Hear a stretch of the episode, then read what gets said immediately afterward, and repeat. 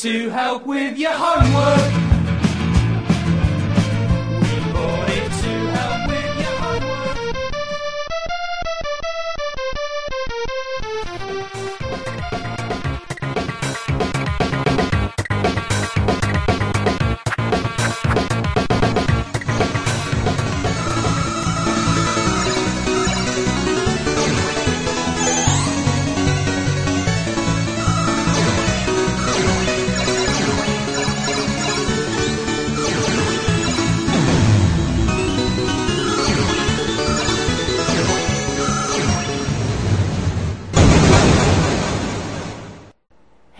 Retrocomputaria, porque velho é o seu PC.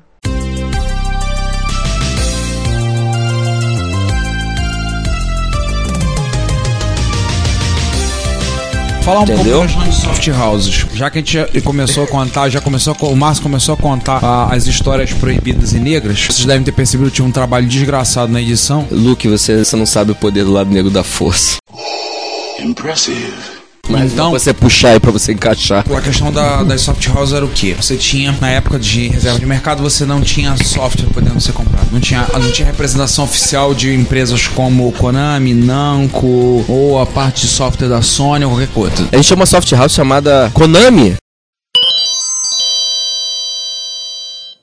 Que magicamente, por algum pedido do Japão, mudou o nome para Takeru. E isso aí é uma outra história. Últimas, ela foi uma das últimas soft houses que surgiu na Uma época. curiosidade existente até hoje na lei. Qualquer tipo de software que não exista representação, uma empresa que o represente é, na localidade onde esse software é, seja não seja encontrado ou seja encontrado de forma pirata, ele não é pirata. Ah, Na realidade, não é considerado uma cópia ilegal. Isso aí. Vamos botar os pontos. Considerado, Por exemplo, se aqui no Brasil não vendesse Windows, eu tivesse um Windows numa, ma- numa máquina instalada minha e a Microsoft não fizesse representação oficial aqui, o meu Windows seria oficial. Ponto. Pulei. Tinha pirataria, não era pirataria. É, porque você não É, tinha representação. O que o pessoal fez é o seguinte: o pessoal pegava os jogos em cartucho, porque o foco do MSX, principalmente do MSX, era trabalhar com cartucho, e o pessoal copiava o cartucho, baixava o cartucho, fazia um dump e criava um loader para você poder carregar o jogo a partir de fita cassete, posteriormente em disquete. O fenômeno das soft houses não vem do MSX, é anterior, vem lá do pessoal do, do Spectrum, de outro, outros micros. Apple II. Porque afinal das contas o pessoal queria ter programas pra rodar no seu micro, quase sempre jogos. E aí as primeiras soft houses assim podiam surgir do cantão lá do, do- do fundo da casa e Vídeo Fênix Soft, que vendia, hoje seria um real o jogo, enquanto todo mundo vendia 10, 15. Como é que era o nome do cara do- da Fênix? Antônio da- Seu Antônio, um abraço, seu Antônio da Fênix. Eu não o conheci na época, que eu corria todas as soft house de leste a oeste, de norte a sul, mas infelizmente não visitei sua casa. Eu já fui lá, então um abraço, seu Antônio. Não sei se ele vai lembrar de mim, mas. Não, ele não vai lembrar disso, mas que sim. Ah, o pessoal começou fazendo isso. Depois a coisa foi se profissionalizando e o pessoal foi começando a abrir empresa. E aí tem as questões que já foram faladas e muitas mais que vocês não ouviram, porque nós não estamos afim de sofrermos processo. Mesmo que seja verdade, né? Eu não vou arriscar a minha responsabilidade jurídica e as clientes de vocês para comprovar se são verdadeiras ou não as histórias citadas aqui que vocês não ouviram e não ouvirão. Não é questão de comprovação se é verdade ou não. É provar só que a gente não tá mentindo, porque verdades são. Com certeza, achando que eu diga. Falei, e falei de novo. O fenômeno da Soft House não ia, começou a abrir empresa. Qual era o trabalho? Micros, drives de disquete ou fitas cassete, Mega RAM. programas em cópias em disquete, copiava-se pro pessoal, vendia-se as cópias dos arquivos, botava-se no disquete, todo mundo saia feliz e contente para poder rodar seus programas em casa. Posteriormente, as empresas começaram a trabalhar também com manutenção, como vocês ouviram algumas histórias de manutenção, venda de hardware, como no caso o exemplo da Mega RAM, que é o projeto original do senhor Ademir Cachano, pronto, falei. Estive no quarto ao qual Ademir Cachano fez a Mega RAM. Eu tenho foto disso. Onde a RAM foi concebida. Do quarto e do Ademir em frente ao quarto. Então é um momento. Vamos falar um pouco de soft house, então, questão do contexto da época. A ideia de falar. Famosas, as menos conhecidas em É, garagem. A ideia também de, de convidar o Rogério para vir participar é porque o Rogério teve a Youngsoft e recebeu ele contar um pouco das histórias dele de Youngsoft lá. Como começou, como foi. Para começar, o que que acontece? O nome Young Software é porque todos os sócios, que eram quatro sócios, tinham menos de 18 anos. Nós tínhamos nossos pais como nossos tutores, onde eu tava cursando eletrônica. Tínhamos o Marco Antônio Lima, que era programador, junto com o Renato, e o Paulo. Os três eram programadores, sendo que o, o braço forte de software era o Marco. E por início da empresa, um dos diretores da CPU resolveu nos levar para uma feira de informática que ia ter no Rotary Club, que era ali na Rua do Passeio. Eu tava nessa feira, pela E essa feira estava sendo realizada, nós tivemos o lançamento da empresa dois meses antes. Que a empresa foi lançada, foi inaugurada no dia 8 de dezembro de 1989. Só um, fazer um parênteses. CPU, no caso que o Rogério cita, é a revista CPU, que foi a revista que teve, no momento que o MSX teve a maior duração, que vamos dedicar no futuro pelo menos um episódio a falar mal deles. Falar bem vai ser meio difícil. Já avisei que vai dar merda isso. Quando houver o episódio da CPU, eu vou contar qual foi a permuta que nós tivemos que fazer para que pudéssemos comparecer à feira. Então lançamos a empresa em si, que nós tínhamos uma empresa registrada, lançamos nessa feira, que foi uma feira de dois dias. Logo depois disso, nós inauguramos nossas atividades em dezembro de 89 em Nova Iguaçu. Nós fomos a primeira software house de MSX da Baixada. O nosso diferencial era que, como não existia da Baixada para o centro do Rio, onde a loja mais próxima era do senhor Antônio Nasser na MSX Software, era muito distante, a gente falecido amigo, diga-se de passagem. Sim, Nasser faleceu em eh, 98, 99, alguma coisa assim. Só que o enteado dele até hoje, muito gente boa. Por essa eu não sabia. era representante oficial da DDX no Rio de Janeiro na época. De maio, não é? Ah, Não, 28 de maio. 28 de setembro, é, em Vila Isabel. Ao qual eles faziam os kits de transformações da. Então o que que acontece? Nós lançamos a, a loja e qual era o nosso grande foco? A gente queria representar eu na época, quando a empresa foi inaugurada, eu falei, bom, só tem uma maneira que a gente pode fazer para que a empresa consiga evoluir. Busquei representação de todas as software houses e produtoras de rádio que existiam em São Paulo e em outros locais para trazer para Nova Iguaçu. Que tinha muitos usuários de MSX, mas era muito carente com relação a software. Então nós passamos a revender software de outras empresas, produtos, hardware, além de que nós tivemos o famoso Adventure chamado Palhada City. Muita gente fala que nunca existiu, mas existiu. Foi vendido muito bem na época. Um adendo só, tá? Esse palhado ele foi oferecido na na época onde eu trabalhava. Infelizmente, ele não foi aprovado pelos donos, que eram três. Ele foi mostrado o protótipo na época do Palhada, ele não tinha a cara do que foi lançado na Young Software na época. Eu não sei se não me lembro certo, não chegava a ser protótipo, mas ele ainda não estava com acabamento devido. Foi mostrado na época e infelizmente foi rejeitado a ideia de promover o software nacional naquela época. E a visão dos donos estava focado de outra forma. visão né? Microsoft. Visão. Microsoft, né? Pirataria. Copiar, copiar, copiar. Na realidade, o que, que acontece? Palhada é o nome de um bairro do interior de Nova Iguaçu, onde a qual o programador foi, nasceu e foi criado. Então, por conta disso, diversas lendas existiam no local. Por conta disso, resolveu-se fazer um adventure ilustrando os fatos pitorescos que aconteciam no lugar, entendeu? Nós chegamos a revender esse Palhada para diversos estados, mas por conta de que a empresa foi inaugurada em 89, logo depois viemos o presidente Collor, a empresa não conseguiu resistir porque o aluguel no ano de 91 praticamente quintuplicou, trazendo a inviabilidade total e permanência da loja. Apesar da loja ter dado retorno, não houve condições da loja continuar. Verdade, cara, vocês deveriam ser tratados como um patrimônio histórico pela cidade de Nova Iguaçu, quase um estado, né? nem cidade, mas agora já deveria ser um estado, porque junto com a Soft House foi inaugurado também o advento da eletricidade lá, né? Não, já tinha necessidade, tanto é já tinha que o programador ele programava em casa. Ele tinha MSX em Gerador, não? Não, não, não era pro gerador, não. Inclusive, o que que acontece? Como no bairro dele não tinha nada, a única coisa que ele tinha era um MSX, então ele se. E eletricidade ele se trancava no quarto, entendeu? Onde ele desenvolveu esse advento inteiro. E detalhe, sozinho. Ele foi feito em Screen 4. 4 qual? Aquele screen 4. MSX1, Peraí, MSX1. MSX1 só vai até o 3. Screen Isso, 4. o Screen qual? 4 aquela, aquela treta de botar. Isso. Misturar tudo. Ou seja, seria um software que hoje, para funcionar no MSX2 superior, teria que ser adaptado. Aliás, se alguém tiver uma cópia desse software, por favor, disponibilize em DSK em qualquer ponto. Se alguém tiver contato com esse garoto, por favor, mande nos e-mails dele. É, eu vi uma vez, muito tempo depois do Tempo Áureo, mas isso é uma outra história. Saindo da Takeru, que eu fui pegar uns programas de MSX na época, acho que eu era o único louco que fazia isso. Todo mundo ia comprar programa de PC e eu continuava garimpando as coisas de MSX. Quero mandar um abraço pro Márcio, da antiga Takeru, que ele agora ele é um dos proprietários da Final Boss. Isso. E o Rony, né, foi pra. Não, no Final Boss não. O Final Boss é... tem a Final Boss e tem o Tilt. Parte do grupo foi pro Tilt e parte ficou no Final Boss. Abriu. Tilt é do Renato e Giovanni. Não, Tilt não. Como é que era o nome? do Renato Giovanni. Cara, eu não então na sei, mas Final esse Boss, então, episódio... vou te uma- contar, teve a gente um- tá parecendo político. A gente tá mandando de abraço Não tem como, né, cara? Você viver numa época. A gente viveu numa época de ouro, graças a Deus. Então não tem como não relembrar das boas pessoas. Grandes gênios da informática surgiram ali. Veja eu, por exemplo. Que beleza, nós temos. Não, vamos de- Agora, vamos- eh, vamos- falando em do- gerador, né, meu amigo? Você é um gerador de piadas aleatórias, né?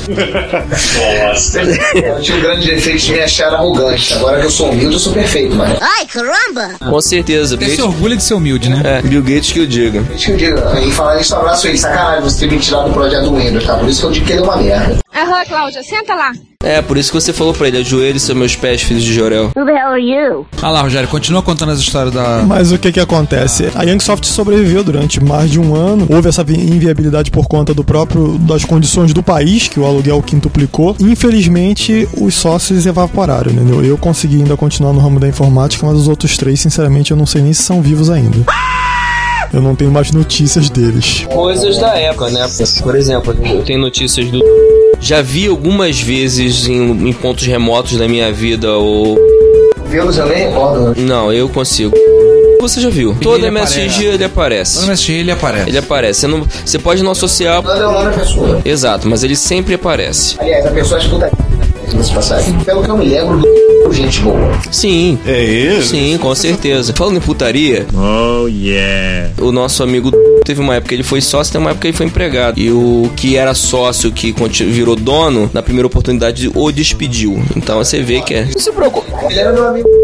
Só que ele seja do. Não, a gente tem que falar, sempre fa- se a gente falar Fala de qualquer coisa Elemento. dele, é o quinto Guarda elemento. isso. Essa época foi uma época muito, muito interessante, teve vários softwares. Nós poderíamos falar sobre programas nacionais, existiram vários, do Renato Giovanni. No final teve, da teve o MPW, Teve o Mac Program Writer. que segundo o quinto elemento deve ser o único cara que gosta dele. Não, esse programa é vastamente adorado na Europa. Eu gosto exemplo. muito dele pelo que ele tem as teclas de atalho todas do padrão do WordStar, que eu uso até hoje usando editor no, no Linux, no Joe, todas as teclas. Sim, Esse programa foi parar na Europa por conta de uma parceria que nós estávamos fazendo junto ao pessoal da IOD. Pós Young Software, eu tive uma parceria junto ao pessoal da IOD, a qual nós passamos esse programa para ele em troca de hum, fazer um laço de amizade, tá entendendo? Com o pessoal que existia lá na Holanda. E realmente era um excelente editor. Pena que não, não conseguiu atingir todo o público de MSX na época. Não é lenda urbana e existiu dois. Tinha toda uma técnica de programação voltado para plataformas atuais, Linux barra Windows, técnicas de programação e uso. Células inteligentes, não era? Usar sistema de células inteligentes. Eu lembrei de outra coisa aqui. Qual é o nome daquele tipo que vê no cartão de 80 colunas? Aztecs. Aztecs. Mais uma vez, o Adriano adaptou ele para usar sem o cartão de 80 colunas.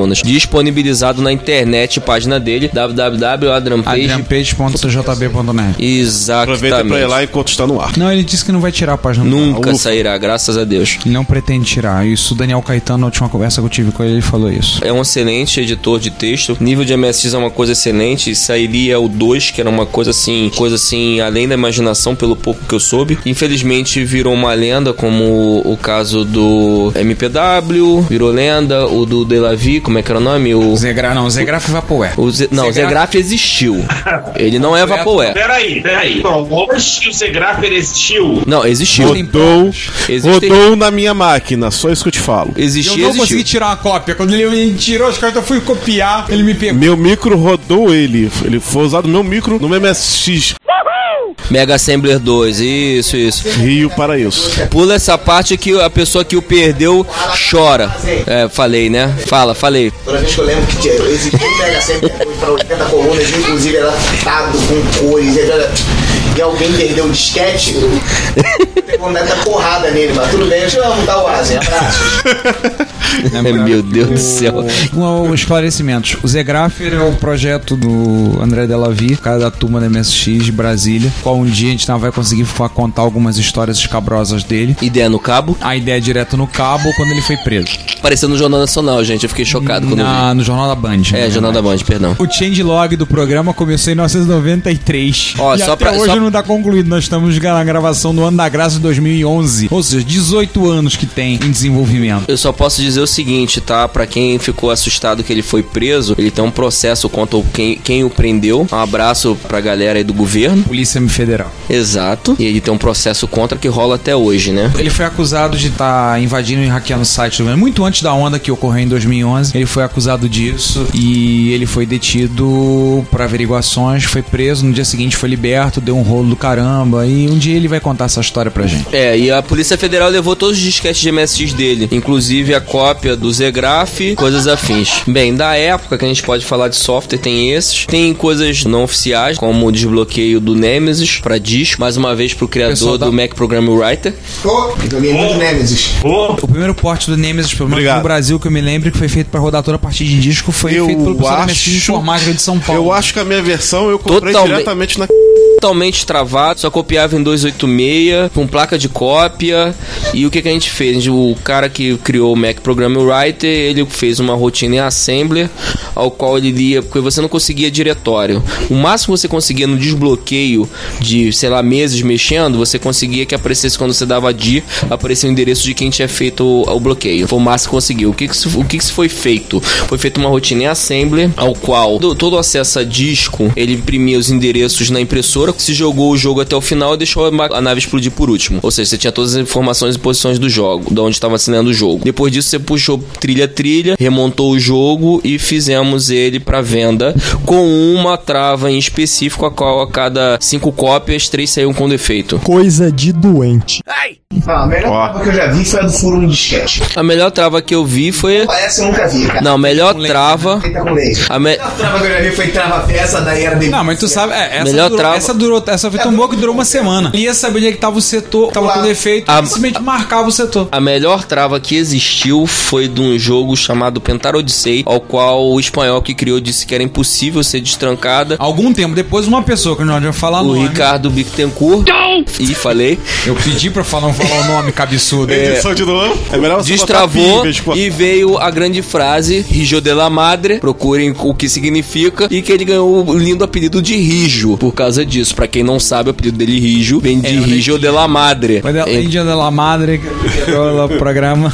Exatamente. Então é um apelido carinhoso dos amigos chamá-lo de Rijo. Tem homenagem a esse fato. Trava por trava, cara, se a gente for falar trava por trava, Já tem coisas escabrosas. Trava por trava, você imagina a trava que eu, eu, eu tenho medo de rodar Robocop até hoje no meu TR, em função do. Dalpos. O Dalpos botou uma trava que, dependendo da cópia, ele faz a falha da PPI, dá um curto ao contrário e queimar a PPI. Imagina se isso acontece com o meu TR. Eu surto.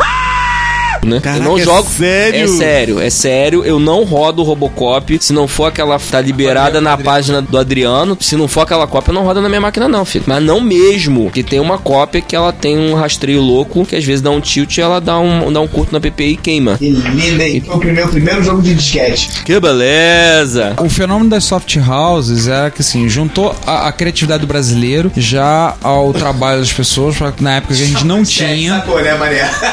Não. A criatividade brasileira foi forte. Não, a criatividade- Não. Ele simplesmente tá querendo ilustrar que se você pensar que éramos pensar, quatro adolescentes Você- com menos de 18 anos que em vez de pensar em encher a cara e fazer besteira, nós tínhamos uma empresa. Aí eu acho que não é uma questão de criatividade, é muito mais uma questão de empreendedorismo. Ih, falou bonito. Mas é sério, foi um momento em que era possível você empreender em software. É verdade. Porque havia um mercado consumidor ávido por games, Ávido não, voraz. voraz, que consumia, comprava qualquer coisa que você colocava na rua. Vide Bruce Lee, né? Vídeo ET do Atari. Zorax. Zorax, isso aí. Pronto, acabei o assunto. Não, Eu comprei Zorax. Que beleza! É gol! Meu Deus, eu vivi pra conhecer alguém que teve Zorax original, gente! Jogo revolucionário com screw parallax, cores animalescas. Regressão do Mega Mania, gente, que beleza! Como é que é? Sai de armas de pobre. Sai de árvore É mais- de verdade. Né, Mas voltando à vaca fria, Era um mercado que ficou órfão de Gradiente e de Epicon. Em nenhum momento fizeram grandes esforços para trazer hardware, trazer periféricos, trazer software. Mas que eles prometeram, né? Prometeram e não cumpriram. E, óbvio, não existe espaço vazio no mercado. Alguém vai lá e cobre. Foi o que aconteceu né, com as soft houses. Cobriram esse vazio de software. As soft houses, elas chegaram ao ponto de fazer seu próprio- seus próprios jogos. Não apenas trazer de fora, como, como a maioria, mas algumas, e aí o Rogério é um exemplo de uma, Com certeza. então é muito mais um exemplo do empreendedorismo do brasileiro em software que eu vou confessar faz um pouco de falta hoje em dia do que propriamente a esperteza ou o jeitinho. Teve muito, teve, teve muito, mas eu acho que não é tão grande quanto o empreendedorismo. Afinal de contas, imagina nos rincões do Brasil nos anos 80 o que era o cara que vendia jogos e programas de MSX. Eu tava me lembrando esses dias com a Cláudia dos anúncios, como é que eram em classificado do jornal. Então era na seção de eletrônica e o pessoal ficava disputando pra aparecer primeiro na lista. Eles ficavam colocando zeros e letras A no início do anúncio pra que a su- o seu anúncio do, do jogo que estava trazendo, o anúnciozinho na nação de classificado do jornal, saísse mais no início, porque era tudo em ordem alfabética. E quem saía no início levava vantagem. Vídeo Vulcão, né? É, jornal Balcão, pra Que quem hoje em pegou, dia é, é- ele é, todo online. eletrônico, né? Ele é todo online. É todo online. E cobre o Brasil inteiro. que Eu acho que só cobria Rio, né? Só cobria Rio e sempre com a manchete cretina, né? O anúncio mais engraçado é a primeira parte, como troco geladeira por paraquedas, vendo barracos no Vidigal com vista maravilhosa, ou vendo um canhão usado na Segunda Guerra Mundial. Essas eu vi. Eu Tinha, vi co tinha coisa assim, vendo, vendo meu carro, leve a sogra, tinha umas paradas assim. Mas o balcão, por exemplo, tinha uma área muito forte, coisa de micro, tinha uma sessão de informática, aí o pessoal começou a anunciar. As soft houses não tinham condição de anunciar em vista, em coisas maiores, então e o jornal era acessível, anunciavam em notinha de jornal. Mexer também. Mexer se vende lá fácil. Adendo, meu primeiro MSX foi comprado no balcão, onde eu tive que andar 48 quilômetros mais ou menos pra poder conseguir sair da Baixada e ir até Botafogo pra comprar meu primeiro mico, que foi comprado nesse jornal balcão. Igualmente. Curiosamente, o meu também foi comprado em Botafogo. Ai, meu Deus. O meu foi na rua. Na passagem? Não, uma rua Na rua da passagem, no, no, no particular. Vocês compraram foi comprado em particular. meu micro? Não, será que a gente comprou mesmo micro? Não, impossível, pô. Não, na realidade o que aconteceu foi o seguinte: eu fui com a minha mãe na época pra comprar o mico. Quando eu cheguei lá, eu lembro como se fosse hoje, o cara era Bento. Ele combinou comigo. Quando eu cheguei na casa dele, ele disse o seguinte: olha, infelizmente o mico que eu combinei com você já foi vendido. Minha mãe não ficou muito satisfeita. Calma, mas eu já tô liguei pra um amigo meu de Niterói, ele tá trazendo o dele na caixa pra vender pra vocês. Ia! Foi o! Ah, beleza! Hoje é o dia das revelações. O micro? Que beleza, que beleza. Eu falei, eu falei que isso ia ser um proibidão, ia ser misericórdia. história! Posso dizer o seguinte, lá, eu tenho o prazer o um cadeira. Eu só te digo o seguinte, César. Chupa essa manga, chupa essa manga. A gente conhece. Olá, Slotman, um abraço pra você. A gente conhece o cara que mandou o Bozo tomar no, no ar. E agora nós temos os amigos que roubam o computador dos outros. Cara, realmente é uma, é uma vida única. Expert 1 que ele tava dando, ele tava dando de brinde uma porrada de fita cassete. O mundo é dos experts. O mundo é dos experts. Que maldito mundo pequeno. É, vamos ver, vamos ver. Eu acho. espécie de uma outra pensando não era aquele começo. Que beleza. Então foi meu. Caraca, maluco, que que é isso? Ah, a gente não pode falar muito, porque eu trabalhei na. Foi o filme que deu origem à série. Aí depois o Quinto Elemento foi trabalhar na. Aí depois que o Quinto Elemento saiu da. Sander foi trabalhar na. Quer dizer. E depois. Não, é, saiu depois. Não, eu saí. O... Elemento, cabeça, não fala o nome dele. Quinto elemento. Quinto elemento ficou aí um tempo comigo lá. Que beleza. É porque eu sempre fui pobrinho, sabe? Eu nunca tive essas coisas. Aí a primeira vez que eu vi um jogo rodando na minha garrafa, eu queria o jogo. E qual era o jogo? Nemesis. E agora só um detalhe que tem um amigo meu, Sérgio Tanaka, abraço Sérgio, Tanaka. também trabalhando aqui. Tanaka, conhecido como. Tanaka.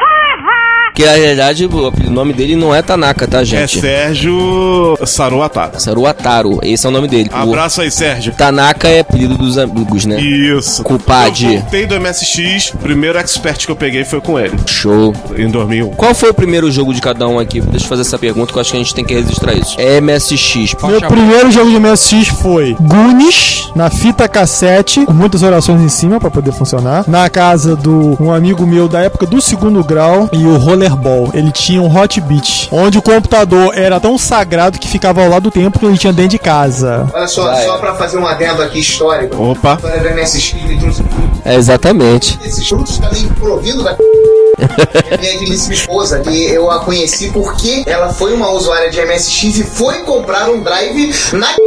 E ela primeiro foi rollerball, pelo que ela falou aqui. Não, ela, ela vai ter que falar no microfone. Você É, ela está aqui do nosso lado, não quer falar. Está envergonhado, É. é Luciano Olivia Dias, uma futura física, nerd também como nós. Meu nome é Luciana e o primeiro jogo que eu joguei no MSX foi o Rollerball. Aê! Salva de palmas, salva de palmas. É, história com outro house, inclusive a história do, de como é que a gente se comunicava, porque a gente namorou durante muito tempo escondido e a gente se comunicava a partir de disquete, no qual eu encriptava as mensagens colocando um XOR no, no arquivo DXT e o número que encriptava isso só ela tinha. Então ela- eu tinha um programinha que ela tinha que digitar esse número, aí eu dava um XOR no texto inteiro e desinvertia os bits com o número que eu dava pra ela. Ou seja, MSX é cultura, é amor, Isso. é paz, é tudo de bom. César, Aguardem essa, como diria Vinícius, que a Vini, né? É alegria, é melodia, é Miami. Aguarda essa história de amor com esses protagonistas aqui. O MSX também como protagonista. Qual foi teu primeiro jogo, meu amigo? O primeiro jogo de MSX foi o porque eu sempre sou tarado até hoje por ele, foi o Galaga em fita. Falando em Galaga, abraço pro Zé Luiz, que também é outro tarado no jogo. Zé Marluce. E o campeonato de Galaga ocorre em todo encontro de MSX. Sempre tem, sempre tem que ter um, um campeonato de Galaga. Isso. O Galaga em toda a minha plataforma, inclusive no meu iPhone. E um outro jogo também que deixa boas recordações, foi como eu te citei agora, foi o meu primeiro jogo de disquete, quando eu tive um, um- a primeira vez um disquete na minha mão, meu primeiro jogo foi Robocop. O primeiro jogo que eu tive contato do MSX foi no MSX que pertencia a um amigo do meu pai. Foi aquele simulador de voo 737 da Microsoft. Mas Caraca, não joga milênios isso. Era em Basic, inclusive. Mas o meu primeiro jogo em MSX meu era um cartucho do Rollerball e fita cassete era o Jack Chan Project A, ou como a gente conhecia na época, a fita vindo da Gradiente, faixa preta. César, o que, que você manda? Qual foi teu primeiro jogo? Cara, primeiro jogo. Primeiro jogo, gente. Sexy Man foi Atari, cara. Não confunde. oh my Eu, eu acho que foi Fight. João? O primeiro jogo que eu vi, Não, primeiro jogo que você teve, não que você eu viu. tive. Então Se foi o primeiro jogo que eu tive, cara, olha só, eu já fui meio ignorante, porque quando eu comprei meu MSX já existia o Drive. Então eu só fiquei com a defasagem de 15 dias entre o micro e o Drive Cat 5 e 1 quarto. Vejam porque o valor do Drive era praticamente 30% só a menos que o valor do micro. E eu comprei um kit da DDX, que era aquele que vinha com um gabinete comprido com a fonte embutida e a interface Drive 3.0. A tua defasagem foi 15 Então- dias, a minha foi 2 anos. Então, então, Rogério. Você não falou qual jogo. Rodou na máquina. Primeiro rodou na máquina. Gunis no disquete! Ah, então foi Goonies mesmo. É, tanto não saiu do Gunis, pô. Tá, É. tá de brincadeira. Fala aí, César, qual foi o teu? Foi o Road Fighter? Não, foi o Road Fighter o teu, não foi? Foi. O primeiro jogo que eu rodei em fita cassete foi o Zanak. Que susto, pensei que era Zorax. Zanak. Não resisti. falei, pronto, falei. Inclusive tem uma história engraçada, porque era pra ser o Árvore Mágica que eu tinha, que foi o primeiro jogo que eu vi no Árvore MSX. mágica. Eu cara. queria o Árvore Mágica, mas acabei pegando o Zanak que não tinha. Na loja, onde eu comprei o Expert. Comprei junto com o meu Expert. Comprou na Cias, não, né? Foi uma loja da Tijuca que nem existe mais. A Cias depois. Luiz, né? É, mas Tree. Magical Tree tem uma história à parte pra mim, é com ele, isso eu conto depois. E da Cias também eu conto uma história à parte depois. Aí, depois que eu vi o Zanak, eu até esqueci o Árvore Mágica, eu fui pegar ele bem depois. Agora, o primeiro jogo em disquete foi da Konami, foi o Nemesis. O meu primeiro jogo também foi Konami. O primeiro disquete foi Frank Mouse. Ramba. Não, não é tão ruim. Não é tão ruim. Não era o Rambo. Não era tão ruim. Aliás, o meu primeiro jogo de todos os tempos, o meu primeiro jogo do meu outro computador, que foi o CP4, o meu primeiro computador e do MSX, curiosamente foram todos de nave. O meu foi aquele Astro, aquele clone do Galaga, Astro. Ah, eu sei, sei. Não, era o Galagon. Não, não era Galagon, não. Galagon, era Era um Estela Verde. Galáxia Era um Estela não. Verde que o- as naves pareciam. É, o Galagon é praticamente o Galaga. O meu primeiro jogo foi. Eu sei que o Quinto Elemento gosta muito, tanto que ele tem o cartucho SCC do sequel do jogo, que é o Kings Valley. Foi o meu primeiro jogo de MSX1. Começou muito bem. De disco, tu lembra? O meu primeiro jogo de disco, também eu comecei muito bem. Pra quem não sabe, na realidade eu nunca tive jogo em fita, né? Eu comprei um drive de 3,5, nunca tive 5. 3,5?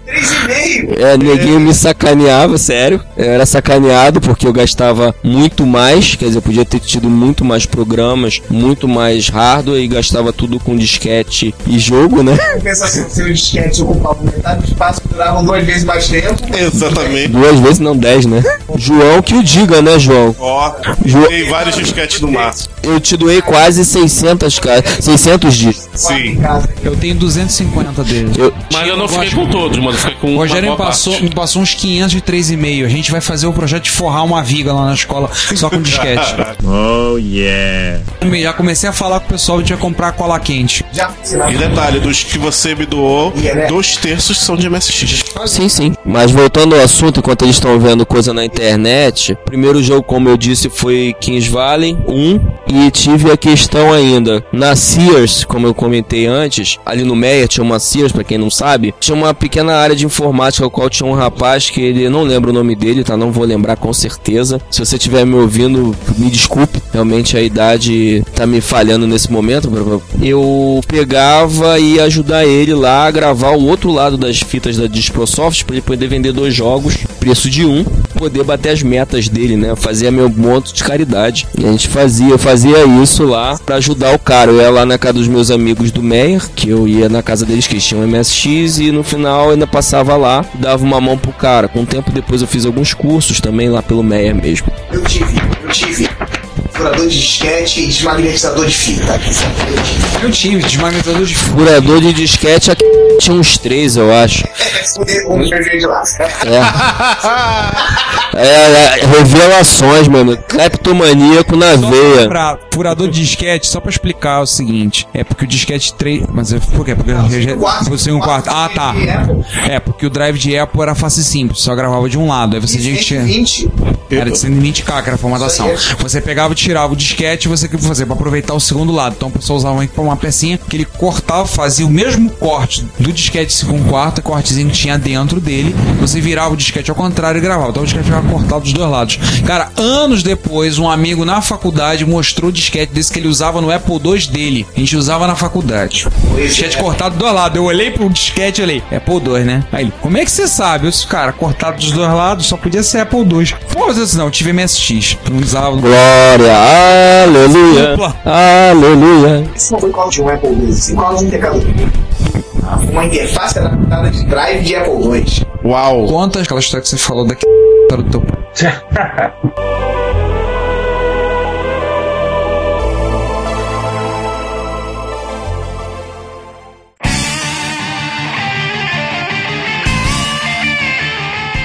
Este ano a Fundação do Câncer completa 20 anos comemorando, mas com muito trabalho pela frente. O câncer já é a segunda causa de morte no Brasil e a primeira em vários países desenvolvidos. A Fundação do Câncer atua junto ao INCA em ações estratégicas como a expansão da rede brasileira de bancos de sangue de cordão umbilical e placentário, o Brasil Corte, que ampliará as chances de um paciente que precisa de transplante de medula óssea encontrar um doador compatível. Também desenvolveu a unidade de tratamento intensivo pediátrico do INCA, o Instituto Nacional do Câncer. É um trabalho muito importante, importantes, mas que precisa aumentar. Você pode ajudar através de doações em cartão de crédito ou boleto bancário. A central de atendimento fica no telefone 0 operadora 21 2157 4600. Você pode tirar suas dúvidas pelo site cancer.org.br e siga-os no Twitter FDO Câncer. Fundação do Câncer 20 anos. Com você pela vida.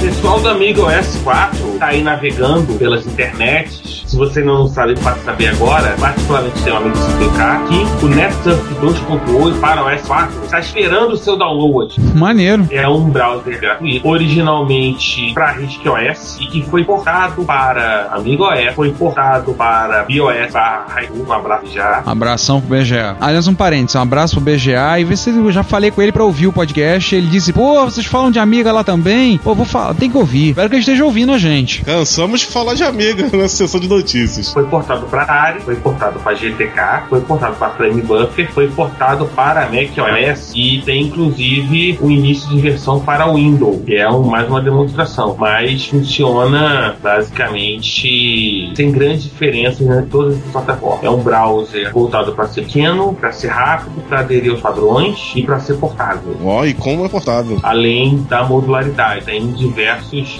projetos que fazem parte do NetSurf. Inclusive, para quem estiver interessado, pode meter a mão na massa e portar o Mac NetSurfer para Amiga OS 3. Eu achei interessante, César, o slogan deles. Pequeno como um rato, rápido como uma chita e disponível de graça. Fiquei impressionado. É o único browser mais ou menos moderno que funciona com os Amiga 64K. Desde, obviamente, rodem OS 4. Se quiser, pode dar um trabalho de portar para o Opera. Né? Vamos falar de livro? Vamos. De livro. É, dois livros recentemente lançados. Um dica do, dica do Quinto Elemento.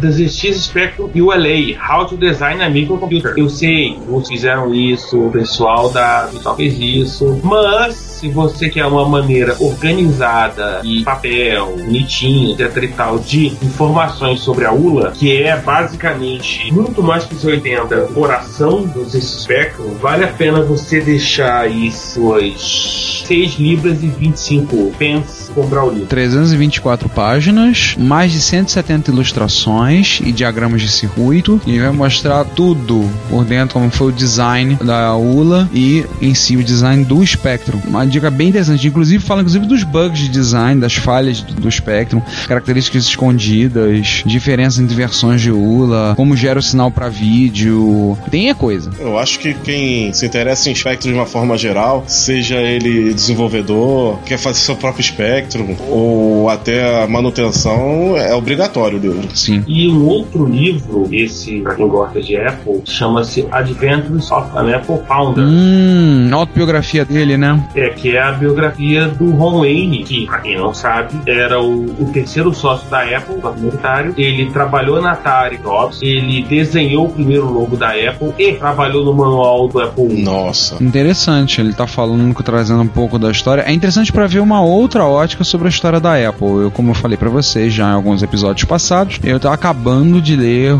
e já concluí a leitura do livro da autobiografia do Steve Wozniak. E é claro, assim, por mais que o Wozniak seja uma figura interessantíssima e o livro seja um material assim muito, muito interessante, curioso sobre a história lá, é um livro sobre a vida do Wozniak, não é um livro assim tão pautado na questão da Apple. Ele fala muita coisa, critica algumas questões relativas à própria Apple, algumas posições, coisas que aconteceram, quando ele saiu e coisas do tipo. Vai falar da vida dele. Mas é bem interessante para conhecer. Mas é interessante você ver a ótica de outra pessoa. Do Ron Wayne, que é uma pessoa pouco conhecida e pouco falada. Acho que viveu também o mesmo momento. Tava lá. É, quando a gente fala de Apple, sempre se lembra do Steve Jobs, alguns lembram do Wozniak e ninguém lembra do Ron Wayne. Passei por essa experiência quando eu mostrei o livro para um aluno meu, encontrei no ônibus. Aí eu, eu virei para ele e falei: Sabe quem é esse cara? Ela, não. Aí eu virei: Você conhece a Apple? Claro que eu conheço. Esse cara fundou a Apple. Ué, não foi o Steve Jobs? Ele era o sócio do Jobs e não conhecia. Imagina o do Ron Wayne. Então é interessante pra te conhecer um pouco mais da história da Apple. Eu acho interessante. E o preço, sim, para quem for comprar somente pela iTunes Store, 10 dólares. Obviamente não, não será a versão em papel. Ironicamente, você vai ler num iPad ou iPhone. Não preciso nem dizer que pra fã da Apple, de uma forma geral, retro ou não, obrigatório. Entendeu, Sander? Oh, yeah. Agora vamos falar de 128 Function Home. O Commodore 128 tem um socket livre deixado, o quinto elemento diria largado, na placa-mãe. Nele é possível colocar Apple 32K e com isso adicionar algumas funcionalidades ao computador. Alguns colocam de 8, 28. É. Nesse projeto, o cara te vende uma plaquinha para setar a Apple mais nova de 1, um 8 mega. Uau! com quase tudo que o pessoal precisa e selecionável na hora do boot pressionando F1. Caramba! Caramba! 1 a 8 mega. Isso dá medo. Interessante, né? Você aproveita uma coisa que já tem na placa, vai coloca e pode ser assim, você pode colocar várias coisas e expandir a funcionalidade do, do 128. Gostei, achei legal. É, mas uma coisa, pessoal que tem um 128 pra justificar as vantagens dele em cima do 64. Você já pode pensar nisso no futuro pro seu.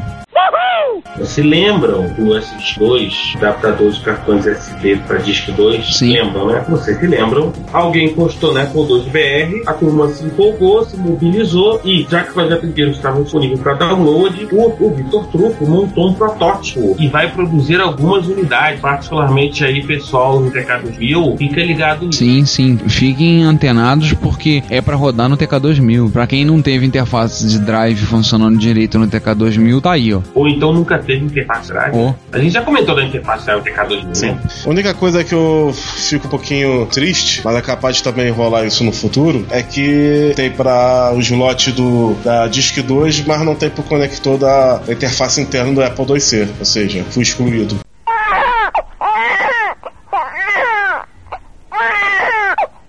Aí fica mais fácil, você pode fazer um protesto com o Vitor Truco, afinal das contas ele mora próximo da gente. Hum. Ele é morador da- do Grande Rio. Você vai lá, faz um piquete na porta da casa dele e protesta. Quando é uma pessoa só? É, vai lá, faz um protesto. I'll see you in hell. Então ele manda um e-mail pra ele. Hum, talvez não seja tão enrolado fazer um porte. O que ele precisa para o emulador de drive é controlador. O controlador tá dentro do micro. Hum. Não deve ser difícil mesmo, não. Mas é achar aqueles conectores demoníacos da Apple. É, aí complica. Aí sim, fomos surpreendidos novamente. Enfim, o quinto elemento, nos falar em App Jobs e Board, o quinto elemento é uma, uma página que eu não conhecia, mas tá, né, mas que ele provavelmente passou a conhecer porque, enfim, ele repetiu até ninguém mais aguentar que ele tinha, não é porque ele tem um. É, eu, feliz possuidor do GS. Você não tem ideia do nível de malícia, tá? o quinto elemento. Tá, cara, ele tá falando disso o tempo todo. Damn, I'm good. Ele teve agora na MSX Rio, ficou falando toda hora citando Apple 2GS, falou que teve lá, que eu fiz, eu fiz isso aqui, dá pra fazer isso, descobri isso, achei legal isso. Não, interessantíssimo. Principalmente que a gente não conhece o Apple 2GS, assim. Não foi uma máquina que você encontrava no Brasil. Até o Apple 2C você teve alguns clones, tem uma ideia mais ou menos como funciona. Agora, o, o Apple 2GS, eu, assim, é, é um, é uma aves rara. A maioria dos clones brasileiros de Apple II são errados, claro. Depois a gente vai tirar a dúvida com quem a gente conhece. Eu acho que foram 2 Plus e 2C. 2E foi bem mais raro. Não, é o contrário. O 2C é mais raro, o GS não... C que é mais raro, o 2E é mais comum.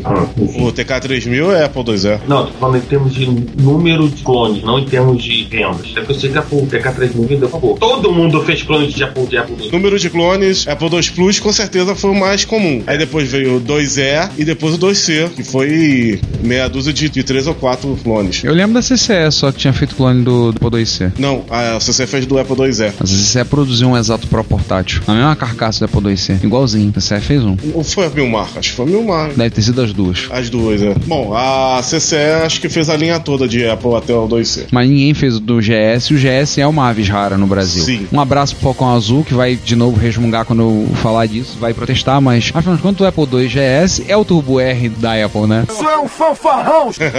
Mas falando da página em si, a página é na África do Sul e além de ser uma página muito bem organizada e muito bem feita, tem uma seção de download muito interessante. Tem jogos ativos para fazer e tal, tem informações sobre periféricos e tem revistas da Apple devidamente digitalizadas. Bacana. Vale a pena dar uma, dar uma olhada, é bem legal. Nossa. Gente, tem dois de Commodore PET. Olha o nível disso. A primeira, a primeira é o Bioterror, jogo novo para Commodore. Uau, um jogo de estratégia por turnos. Você tem que administrar recursos para combater infecções, procurar curas, botar a cidade em quarentena, etc, etc, etc. Nota mental que ele exige somente um patch de 8K de RAM e 40 colunas. Ainda tá no site. Se você se interessou pelo jogo, tem o link pro emulador e tem a imagem de disco no formato D64, que aí você pode pegar e experimentar no seu pet. Um micro, hein? Não vai botar isso no gato no cachorro, não.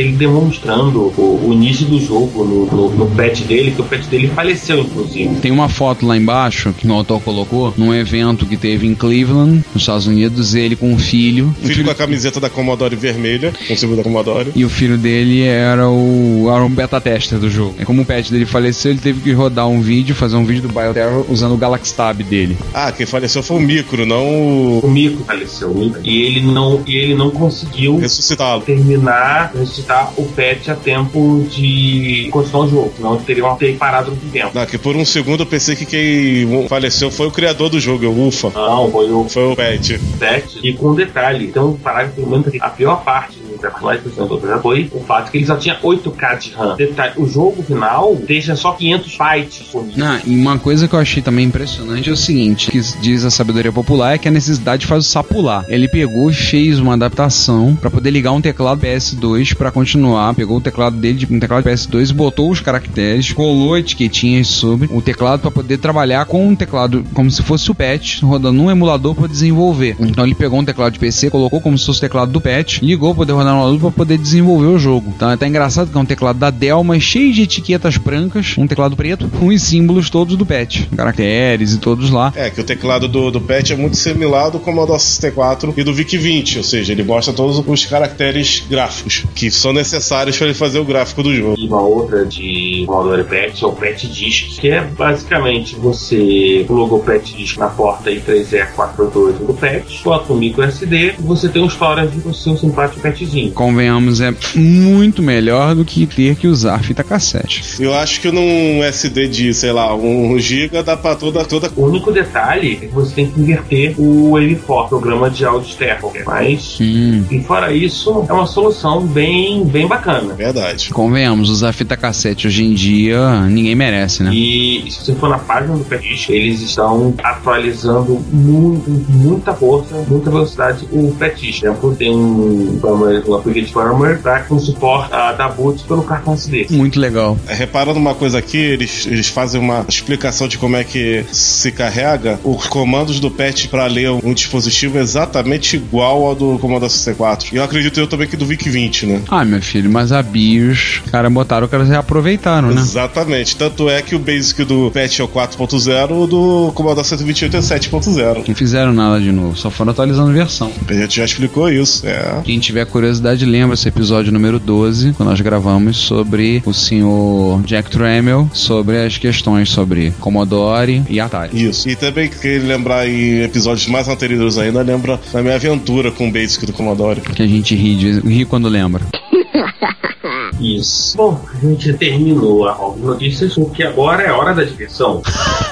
MSG Rio, setembro, tem zilhares de fotos, mas acho que o mais bacana, até porque você, você vai poder zoar o comentário do YouTube, um dos posts desse podcast, é o Sander, apresentando a placa de rede feita pelo Ricardo Azen. Ah, sim. Por ocasião que vocês estão ouvindo, a gente está gravando, o Asen levou quatro placas pro encontro e ele deixou essas quatro placas com quatro usuários para testar essas placas. Um deles é o Sander, outro sou eu, para fazer os testes, para ver se a sala tá toda funcional. A princípio, pelos testes que foram feitos, o Sander foi o que mais testou, mas teve outras pessoas que testaram também disseram que a princípio tudo tá funcionando. Essa placa é aquela que nós comentamos alguns episódios atrás, baseada na Obsonet versão 2, que é o projeto feito pelos espanhóis e um russo pegou o projeto e adaptou e acertou algumas coisas no projeto para poder funcionar, ficar mais fácil de, fazê-la, sem ter que usar um pique. Então o Asen fez essas quatro placas, colocou para teste e lá na MSX Rio, o Sander colocou um netbook, aliás, um netbook me pertence, mas está no momento cedido à minha esposa, um modemzinho 3G dela, ligamos o cabo, jogamos num hub Ethernet, ligamos os MSX, então dali conseguimos pingar servidores. Então, se vocês olharem o site, lá as fotos que estão, já estão no site do grupo MSX Rio, tem foto de pingando o servidor onde está hospedado o Reto Computaria, pingando o próprio site MSX Rio, rodou-se um servidor FTP num MSX e um cliente FTP num outro MSX Um Hotbit que pertenceu ao Eduardo Gouget, conectou e baixou arquivos, transferência. O Hitch San depois comentou que conseguiu fazer acesso via SMB, ou seja, ele levantou um servidorzinho SMB no MSX e o PC com o Windows conseguiu acessar como se fosse uma pasta compartilhada, colocar arquivos lá. O Sander conseguiu acessar um servidor SMTP via Telnet, conseguiu, mas infelizmente não foi possível mandar um e-mail para a lista, para MSX BRL, e ele tá empolgado agora, já pegou o material e tá tentando acertar as questões do cliente de Twitter, porque o Twitter mudou a forma de autenticação. Então ele tá trabalhando em cima disso e o desejo dele é a gente poder estar tá tweetando do MSX também. Além desse vídeo, o Daniel Campos usou o notebook dele e fez uma transmissão pelo Just TV. Se vocês pegarem os links que estão aí no post, vocês podem acessar e pode ver o que está gravado. Na, ainda deve estar disponível lá no Justin TV. O evento foi todo transmitido, onde vocês poderão ter o desprazer de ver um projetista de hardware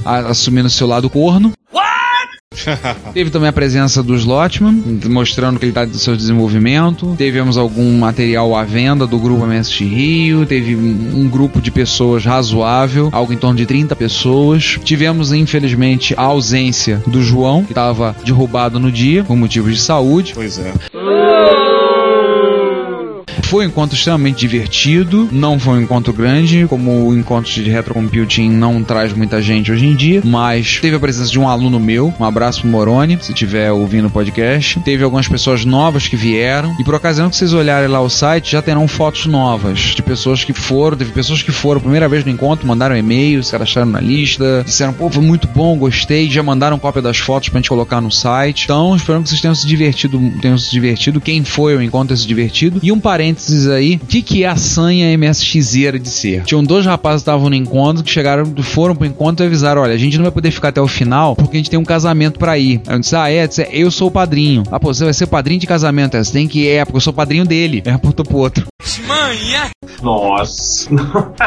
o noivo e o padrinho estavam na MSX Rio, mas a gente só pode ficar até as 3 horas da tarde porque ele vai se casar. Eu sou padrinho do casamento dele, ele tem que se arrumar, né? Mas não deixou de ir o encontro. E esses dois mantêm um blog, junto com mais uma, um terceiro sujeito que tava lá, que vale a pena, quem tem interesse sobre reforma, restauração de micros clássicos, é o AMX Project. E, X Project, eu sei do nome. e eles têm colocado bastante informação lá sobre a reforma de micros. Então eles mostraram reforma de Hotbit, de Expert, de Amiga, todo o trabalho que eles estão tendo para fazer. Então, um Amiga 4000 estão reformando, eles estão fazendo, eles estão com Turbo R também. Uma, acho que tem um Amiga 2000 também que eles estão mexendo. Tem bastante coisa, tá muito bacana. Tem Apple II, Apple II GS e todo o trabalho deles eles estão colocando lá. Então, vale a pena vocês darem uma olhadinha. Quem tiver interesse em restauração de micros clássicos, eles estão documentando tudo com bastante foto, com bastante material. O blog tá muito legal. E o Hitch San, que é um dos caras que tá no site, tem estado muito ativo na MSXBRL ultimamente. Tem participado bastante. Então, gente, visitem. Quem tiver curiosidade, eu tenho visitado direto. Tenho ido lá olhar, ler os textos que eles têm colocado, as fotos que eles têm colocado, que pô, é muito maneiro. Vale a pena. Próximo MSX Rio para 2012, a gente vai ter uma reunião em breve para poder estabelecer o, como vai ser o ano de 2012. Já tem gente pedindo para ser quatro encontros em vez de três. Eu tô pensando ver com a possibilidade de tentar fazermos três encontros no local de sempre, no Sesc, e fazemos um quarto encontro em um outro local, no centro do Rio de Janeiro, para ser bem exato, dentro do metrô. Tô vendo com a instituição que eu trabalho, vou conversar com o coordenador. Possibilidade de a gente fazer um encontro de retrocomputing dentro da instituição. O campus que eu trabalho fica dentro da estação, numa estação do metrô, Rio de Janeiro. Então, eu vou ver, tô vendo essa possibilidade. Vou conversar, vamos ver se mais à frente vocês visitem o site do Grupo MSX Rio, deem uma olhadinha, porque essas notícias todas estarão por lá, tá? E é claro, quando vocês verem, quando vocês ouvirem isso, é provável que a gente já esteja voltando de Jaú, então também vão ter novidades a respeito de Jaú. A gente vai estar contando em breve sobre como é que foi o encontro de Jaú. Com novidades a respeito até do retrocomputaria, novidades lá de Jaú também. Eu acho que acabou. Cara, acho que foi a maior sessão de notícias que a gente já fez na vida. Com certeza. Absoluta. A sessão de notícias tamanho praticamente um programa. Foi uma, uma paulada. Uma senhora paulada. Cara, acho que a gente falou mais de 20 notícias. É, é muita notícia. Quem diz que, se- que o mundinho da, da Retrocomp tá morto, não sabe o que tá dizendo. Teve até notícia de pet? Duas de pet? Du. Cara, teve aves raras, evento de Commodore Plus 4. Cansou, mas valeu a pena. Porque também o que aconteceu? Por algum motivo o Planet Reto morreu. E aí eu comecei a caçar as coisas. E aí, uma das pessoas que eu cacei foi o pessoal do Retro Invaders, que é um agregador de blogs. E aí, cara, muita blog de retrocomutação na Espanha. E aí, bicho, danou-se. Muita coisa na Espanha. Eu ia falar de Retro Madrid, cortei. Quando, eu- quando a gente for falar no 19, a gente já vai ter fotos, coisa do gênero. E aí eu achei que já ia ser notícia velha quando a gente falar. Hum, Já tá rolando Retro Madrid. Oi, tu vai ouvir isso no Natal. aí realmente perde um pouco. Não, e com muita dor no coração, porque é, muita gente, mais uma vez, muita gente da época de ouro do software espanhol esteve na Retro Madrid palestrando. Nossa. E aí, tipo, o próprio Vitor Ruiz, né, que anunciou o do Apocalipse iOS, que é o da Dynamic, que é provavelmente o grande símbolo da idade de ouro espanhol. E esse, e esse negócio tá rolando, porque como agora voltou a surgir jogos em Espanha, eles estão recuperando isso. Então, é tipo de coisa que. Assim, por isso que eu cortei o Retro Madrid com dor no coração, porque realmente merecia. Se tivesse rolado uma semana antes, nossa, hoje correr atrás de foto, etc, etc. Faz parte. Faz parte. Acabou, né? Acabou.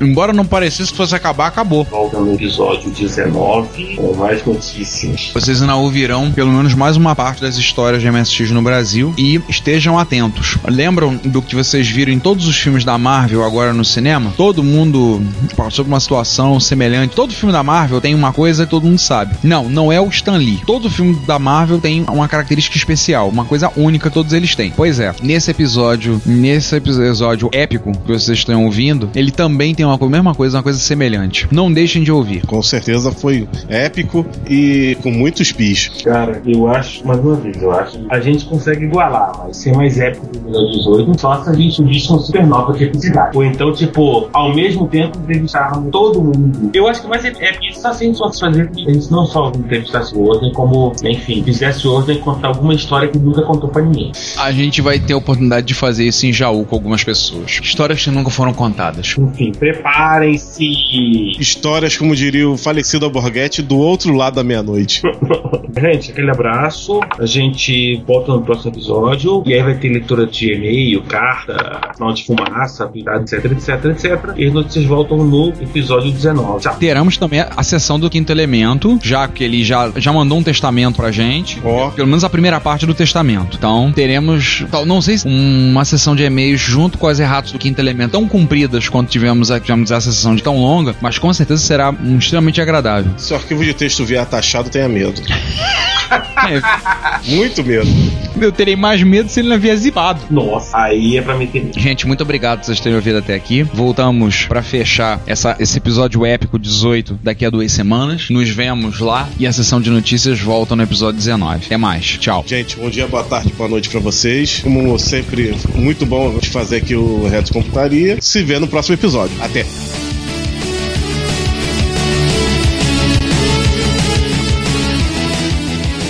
Você quer comunicar-se conosco, elogiando, apresentando sugestões, ajudando nas erratas, fazendo críticas construtivas ou mesmo dando um depoimento, não hesite, faça. Você pode enviar um e-mail para retrocomputaria.gmail.com, uma mensagem pelo Twitter para o nosso usuário Retrocomputaria ou comentar nos posts desse episódio, que estão em retrocomputaria.blogspot.com ou em www.dimensãonerd.com. Se você quiser, pode também enviar um comentário de voz que iremos publicar no nosso podcast. Lembre-se, o seu comentário é o nosso salário. Obrigado e até o próximo podcast. Você ouve esse programa na Combo Podcast.